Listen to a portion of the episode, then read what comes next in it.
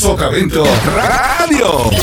Desde la cabina S, Consejo Producciones trae para ti Sotavento Radio. Ya estamos al aire y hoy nadie lo puede remediar.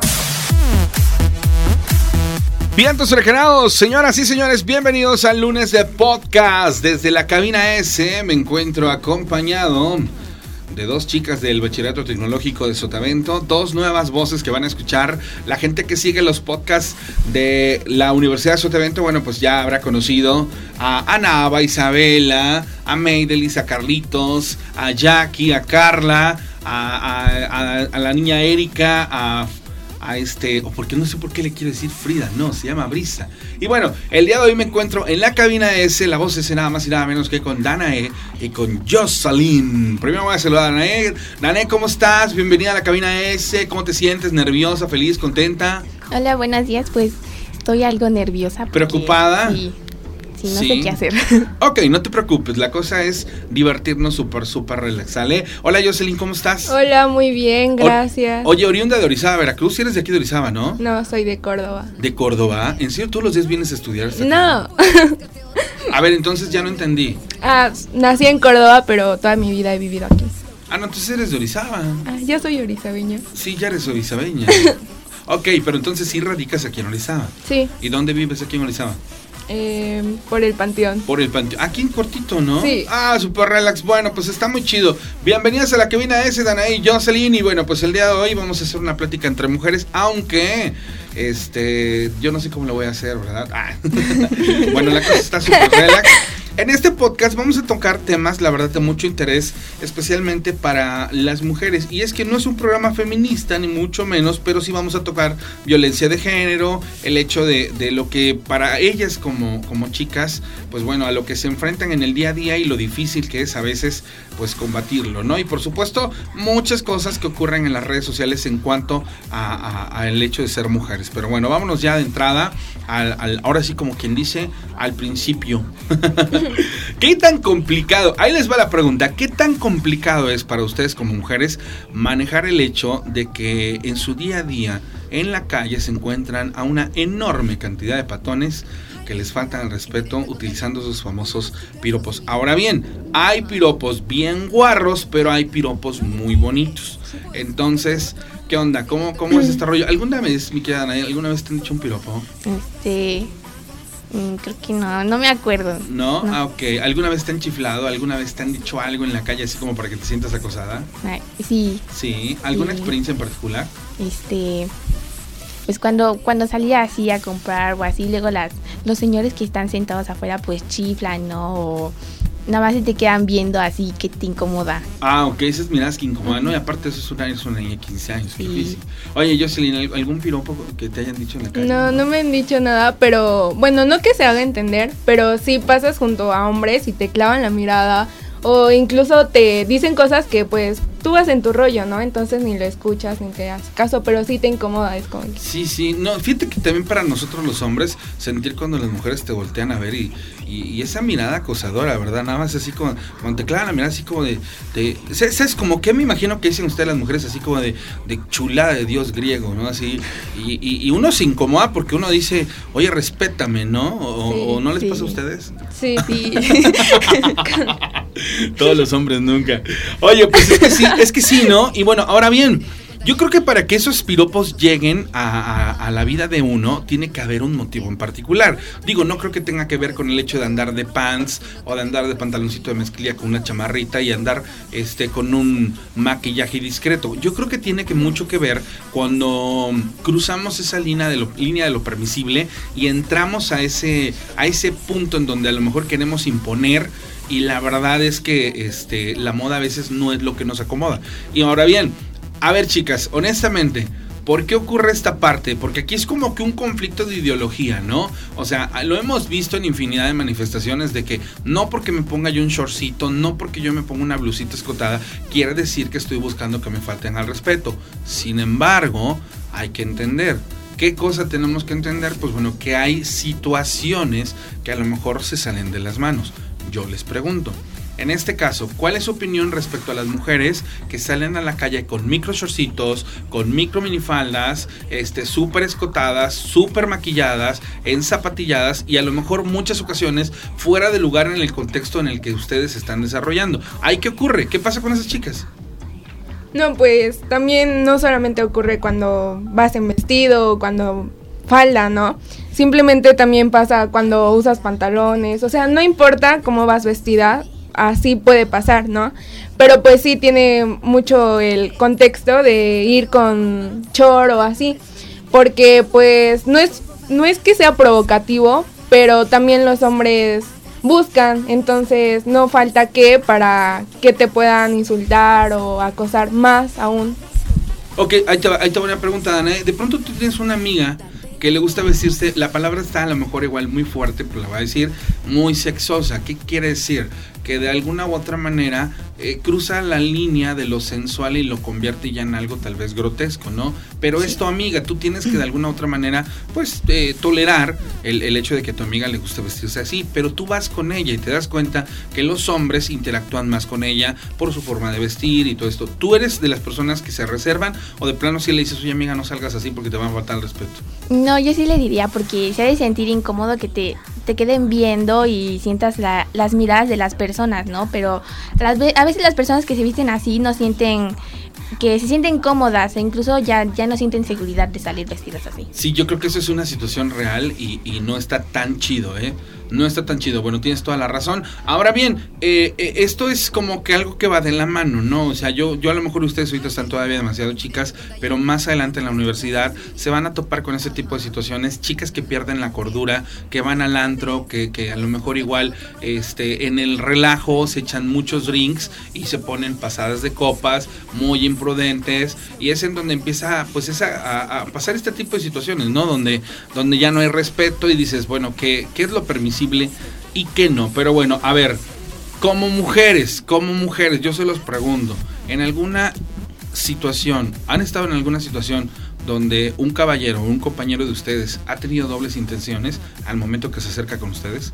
Mm, yo la verdad no. No, ok, ¿tú? No, no me ha pasado. Perfecto. ¿Cómo manejarían ustedes, por ejemplo, en este caso, que de pronto tuvieran un compañero que llega, las abraza y que hay muy cariñoso y de pronto este, ya se dan ustedes cuenta como que el chavito anda medio medio lanzado y ustedes a lo mejor en buena onda le han permitido pues que, que, que les abrace, que les agarre de la mano de una manera sutil para saludarlas, que besito en el cachete al momento de que nos vimos, pero ya de pronto ustedes se dan cuenta que, híjolas, no, espérate, ya llego a percibir que el chavo se anda volado. ¿Cómo manejan esa situación? Yo le diría la verdad y así que como que tendría duda, pero aclararía las cosas para que ya no me sienta yo incómoda y estar así al respecto. Exacto, sí, sí, hay que, hay que hablar con la verdad. Y tú, tú, este, yo sé. Sí, dejar las cosas en claro, como que una cosa es ser amigos y otra cosa es que... Que te tenga- agandalles, ¿no? Sí. Suele suceder. Mi querida Ana, Jocelyn, vamos a la pausa, regresamos, no se muevan. Esto es Sotavento Radio, desde la cabina S. Bueno, aquí se puso de peso, señores. Continuamos con podcast, lunes de podcast y bueno, ya estamos interactuando en estos instantes con los temas. Ustedes, ojalá de verdad este, les guste y se sientan identificados. Vamos a pasar a un tema que viene muy de la mano, violencia, abuso a las mujeres en cualquier sitio u hora. Está muy de moda. Fíjense que lo que es la trata de blancas, eh, ¿al- ¿alguna vez ustedes han de alguna otra manera visto documentales acerca de esta situación? Sí. Sí, ok. Sí. ¿Han oído hablar de las muertas de Juárez y todo lo demás? Sí. Eh, la violencia de género sobre todo, el, el feminicidio, todo, todo esto que ocurre, ¿cuál es su pensar respecto a ello? Porque, ahí les explico el por qué. Porque las mujeres están siendo violentadas por el simple hecho de cómo visten, de cómo se comportan, y de pronto es demasiado la agresión, inclusive son muchísimas mujeres muertas, este, precisamente por situaciones bien adversas, y que este tenor de feminicidio como tal se utilice cuando no hay, no hay una razón como tal y solamente es violencia de género, ¿no? Pero ¿cuál es su postura ante, ante esta situación? El saber de que como mujeres ustedes están vulnerables y que en cualquier momento pueden ser agredidas, inclusive hasta perder la vida por el simple hecho de ser mujeres. Pues uno tiene miedo, ¿no? Como mujer, pues sales a la calle con miedo, pero también no puedes salir todo el tiempo con esa idea de que, ay, puede que hoy y así, porque pues no te cerrarías a mucho. Entonces, pues simplemente tener el cuidado, los cuidados en la calle y así, y incluso pedir ayuda si te pasa algo, si ves algo mal y así. A ver, yo te quiero plantear una situación, Anaí. ¿Cómo reaccionas si de pronto vas por la calle y te das cuenta que hay un tipo siguiéndote desde cuadras atrás? Y tú estás en un lugar, pues en, en el centro, pudiste por alguna razón a, a hacer unas compras, pero estás tú sola. ¿Qué haces? Este, pues primero trato de ver quién es la persona que me está siguiendo y trato de caminar lo más rápido posible para llegar a un lugar donde esté rodeado de personas y pueda perderme, por así decir, de que la, pierda de vista a la persona que me está siguiendo. Y si no lo logras, ya estás en ese lugar con muchas personas, ¿cuál sería, cuál sería tu siguiente acción? Este, corro. Correr, ok. Este, ¿En ningún momento piensas en llamar a la policía, a tus Este- papás o avisar? Ay, ay, sí es cierto. Pues yo digo que llamaré a, mis, a mi familia, ¿no? Para, para que sepan dónde estoy y ya puedan ayudarme. ¿Y cuál es la situación que estás experimentando, no? Sobre todo. Sí, Sí, tienes toda la razón. Bueno, pues chicas, ustedes que están escuchando, yo creo que lo mejor que pueden hacer, y digo, ¿no vieron ustedes el, el hashtag y todo lo que se hizo la promoción en, en redes sociales de amigas, si sientes que estás en peligro, yo te ayudo a llegar sana y salva a tu casa? Sí. Sí. Ah, pues pon- pongan mucha atención en eso, chicas, ¿eh? porque es bien cierto, en México la trata de blancas es una situación bien dura, sobre todo este, en, en lo que son fronteras, y, y yo creo que ustedes como mujeres, pues, no por el hecho de ser mujer tienen por qué ser violentadas, sino todo lo contrario, respetadas, queridas y aceptadas, y eso es una realidad, ¿sale? Pero bueno. A ver, ¿qué pasa con y esto este es, es algo muy común, es otra otra clase de violencia, el hecho de que cuando tienen ustedes a su- a su pareja y lo, lo van a experimentar sobre todo por la edad en la que están y de pronto pues sí sería muy importante el saber cómo voy a reaccionar a esto. Están muy enamoradas y el chico les dice, oye, pero ¿sabes qué? Necesito que me demuestres tu amor.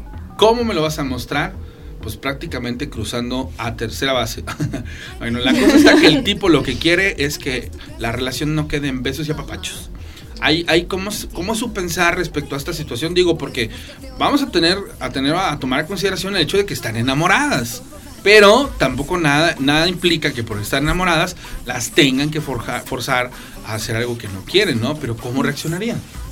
Yo digo que, bueno, en mi caso diría que no, porque sería algo que todavía, yo diría que no es el momento todavía para dar un paso más allá y aparte de aceptar las cosas de que pueden pasar los problemas o riesgos que que conlleva, sucederían. ¿no? Ujú. Sí, cierto, eso, eso sería como que el, el- el- el mayor objetivo, ¿no? Espérate, no, porque pudiese haber consecuencias y no, hombre. En este caso, Jocelyn, No, yo también esperaría, pues, no el tiempo indicado, porque solo pasa ya, pero sí no es como que, ay, pues mañana o así. o sea, no están en busca de eso las No. mujeres, o sea, y es que ese es el error, ¿no? Yo creo que los hombres van pensando por la vida que, que es algo que, que desean y pues a lo mejor igual y no, simple y sencillamente eh, es algo que no está en sus planes y, y- y de pronto dices, bueno, entonces, ¿por qué, por qué tendría yo que ceder a algo que, que, que no es mi momento, ¿no?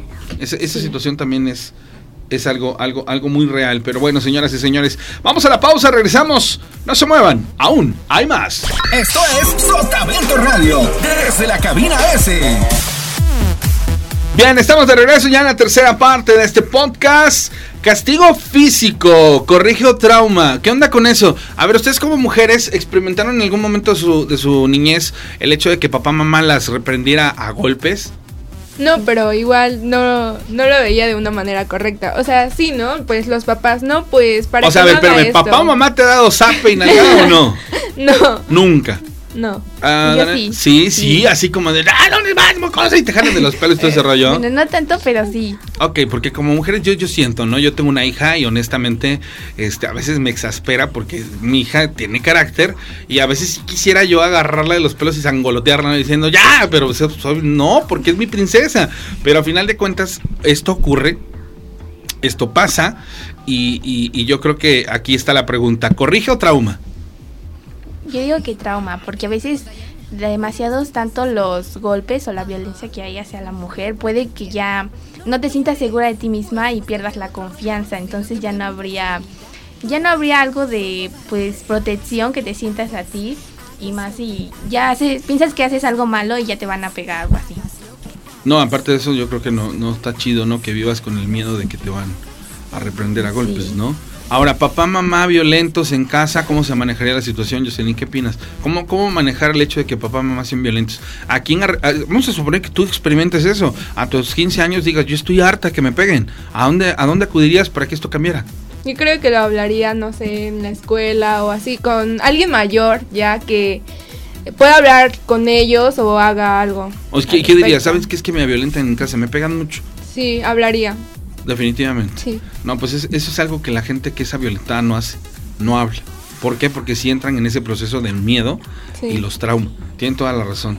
Pero bueno, a ver, otra de las cosas, es necesario, fíjate bien, es necesario ceder por complacer. Es algo así como dar no es sinónimo de recibir. O sea, es necesario que tú tengas que ceder a algo que no quieres por el hecho de, de- de recibir algo. O sea, eh, en este caso vamos a hablar de la pareja, que, que ustedes se sientan orilladas a dar algo en particular por el hecho de que ustedes están enamoradas y no quieren perder al- al- a la persona. No. No. ¿Tienen así como reglas ya específicas? No precisamente, pero pues sí no es como que, pues si yo hago esto, tú me tienes que dar esto y así. Es tiene que ser mutuo y no Si quieres, ¿no? Si quieres hacerlo, Ajá. ¿no? Ya, ok, me parece más que perfecto. ¿Ustedes ahorita en este momento de sus vidas tienen novio? No. no. No, ninguna de los dos. Ok, ¿hace qué tiempo no tienen novio? No O sea, nunca han tenido novio. No, no, esa es la pregunta. ¿Nunca han tenido novio? ¿Nunca han experimentado? Ah, sí. Si has, si has tenido novio, ¿cuántos años tenías? ¿12? Ah, Ah, qué no. pro, ¿no? ¿14? Este, ¿13? Sí, 13. 14. ¿En serio? Te voy a acusar con tu papá. Yo le dije a mi hija que puede tener novio hasta los 65. Sí. No, ¿cómo crees? Ok, ¿y cómo fue tu primera experiencia en cuestiones de amor? No, pues solamente como niños, ¿no? No es como que algo serio o más allá de. O sea, yo creo que exagerados se agarraron de la mano. Ajá. Ah, oye, pero es bien chida esas emociones, ¿no? De cuando... No, es que es en serio. Aguas con eso. Disfruten mucho esa parte del enamoramiento y de esa parte de ser, este, de tener un amor eh, tan sano. Porque desde que, desde que tú tienes, por ejemplo, tu primer novio, ¿no? Y te agarra la mano, y ese, esos nervios, o sea, que no vuelves a sentir este tiempo después, y que son tan lindos, tan sanos, pues son, son solamente de las primeras veces. Yo creo que. ¿Ustedes creen que se van a enamorar en su primera relación así hasta el tuétano? No. No. Son reservadas en esas cuestiones. Pero a ver, ¿cómo pueden controlar y medir el hecho de que no se van a enamorar si a lo mejor igual les toca un príncipe azul? Ay, pues ya es dependiendo, ¿no? ¿Ustedes creen que se van a casar con el primer novio que tengan? Ah, no. No. Ay, ¿en serio? ¿Por qué no? Ok, si en algún momento de sus vidas ustedes ya buscaran una relación más formal para casarse, ese novio tuviera que tener cinco cualidades, esas cualidades, ¿cuáles serían, Jocelyn? Ah, ¿Que fuera qué? Que fuera divertido. Divertido, Que fuera inteligente. inteligente, Este, detallista. ok, Este, que no sea una relación de rutina. ok, Y que sea muy amable conmigo. perfecto, Jocelyn, ahí está bien. A ver, Danae, ¿tú qué onda? Cinco Este- aspectos que, tenía que tiene que tener la persona con la que vamos a considerar te vas a casar. A ver, a ver, ¿qué sería? ¿Qué sería? A estas alturas de tu vida. Este, amable. Amable. Lindo. Ay. Divertido. Ay. Este, inteligente. Ajá. Este, ay. Todos los hombres del mundo, nada. más. Todos los hombres del mundo. Inteligentes, divertidos, amables, lindos. Wow. Yo te voy a decir una cosa. Si yo fuera mujer, si yo fuera mujer. Hay una canción, ¿la conocen? De, de, de- muy buena. Bueno, que busquen esa canción, es buena.